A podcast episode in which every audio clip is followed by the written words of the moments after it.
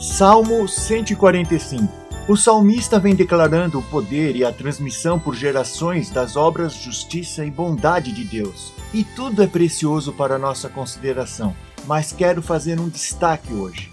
Está na parte do texto entre os versículos 14 e 21. O Senhor ampara todos os que caem e levanta todos os que estão prostrados. Os olhos de todos estão voltados para ti e tu lhes dá o alimento no devido tempo.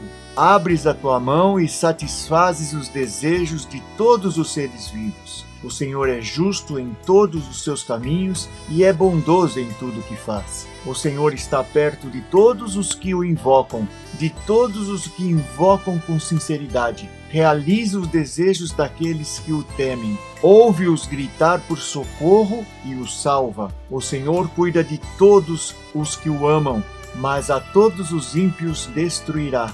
Com meus lábios louvarei ao Senhor e todo ser vivo bendiga o seu santo nome para todo sempre. Se você está caído por qualquer desafio da vida, volte seus olhos para Deus. O que ele pedia ao salmista e que nos pede hoje é fé.